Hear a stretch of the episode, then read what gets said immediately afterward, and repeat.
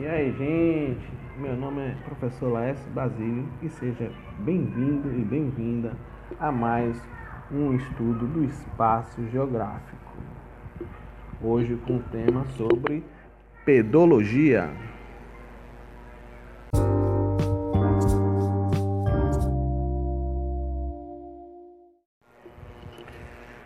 Pedologia.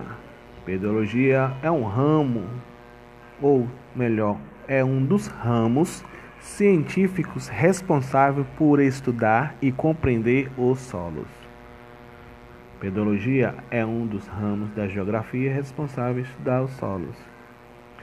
Pedologia trata de estudos relacionados com a identificação, a formação, a classificação e o mapeamento dos solos, as informações geradas por esses estudos pedológicos, além de sua utilização pelos demais ramos da ciência do solo, encontram aplicação nas mais diversas áreas da ciência, como agronomia, geografia, geologia, engenharia, arqueologia, biologia, medicina e outras mais.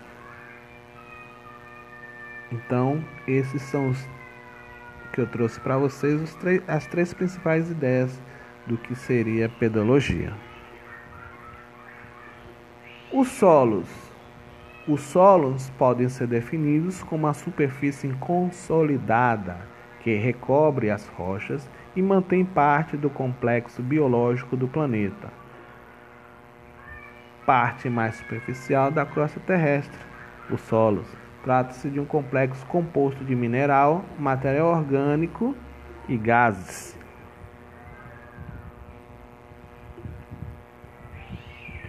Formação dos solos. O solo é formado pela decomposição da rocha através do intemperismo físico e químico, onde vão originar componentes minerais e associados com o material orgânico, que é a deposição de restos de vegetais, folhas, restos de vegetação de animais, quando ela apodrece, ela vai criar aquele material chamado humus. E um, um bocadinho, como o pessoal diz aí, um, um tiquinho de ar.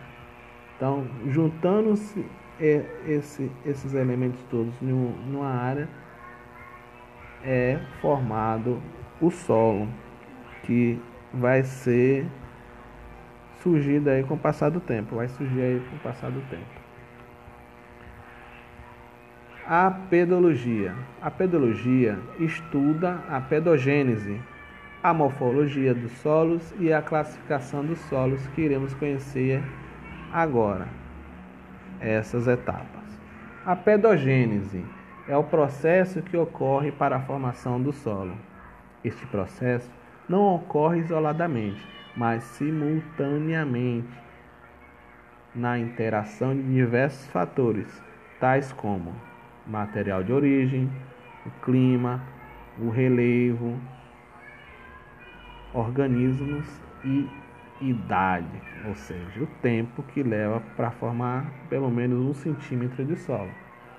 Então, bora ver lá o material de origem.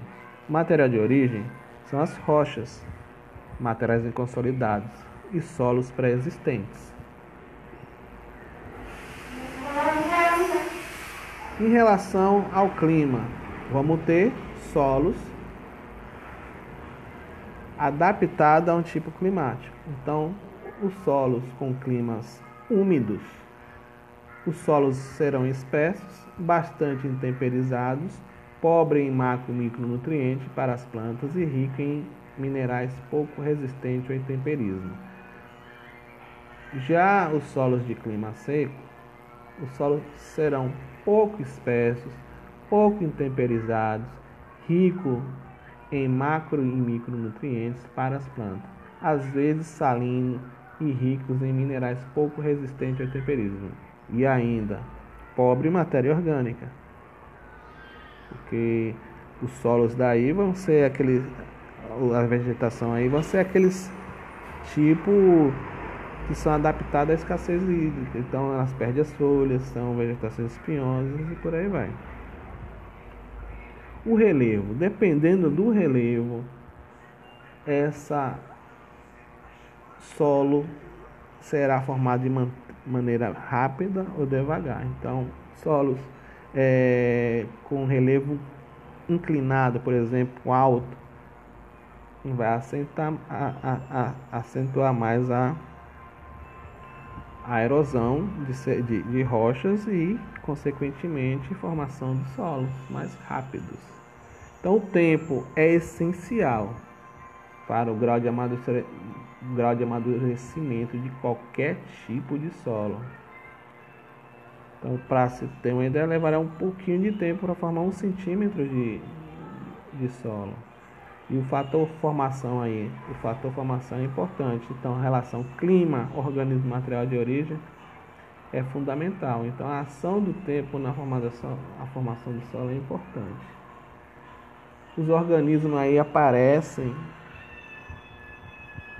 ora misturando os nutrientes ou ajudando a sua contribuição, né, voluntariamente e involuntariamente. Temos a fauna, a flora e o homem aí no, nos estudos do espaço geográfico.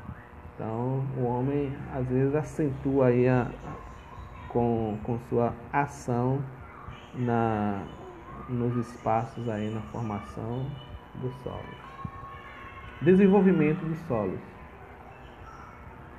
Vai seguir o como a gente já falou há pouco dependendo da rocha mãe, a ação do tempo, da, dos processos erosivos, do temperismo na rocha aí vão com o passar do tempo acumulando sedimento e vão aparecendo os horizontes aí na, no seu perfil, né? E falando também sobre degradação dos solos, a degradação do solo acontece de formas diversas, mas principalmente por usos e manejos inadequados. Só para citar alguns exemplos, temos o desmatamento, a expansão desordenada das cidades, poluição orgânica e industrial e entre outros. Então é isso. Acabou, gente. Hoje ficaremos por aqui. Até a próxima. E não esqueçam de seguir nossas redes sociais. Um forte abraço.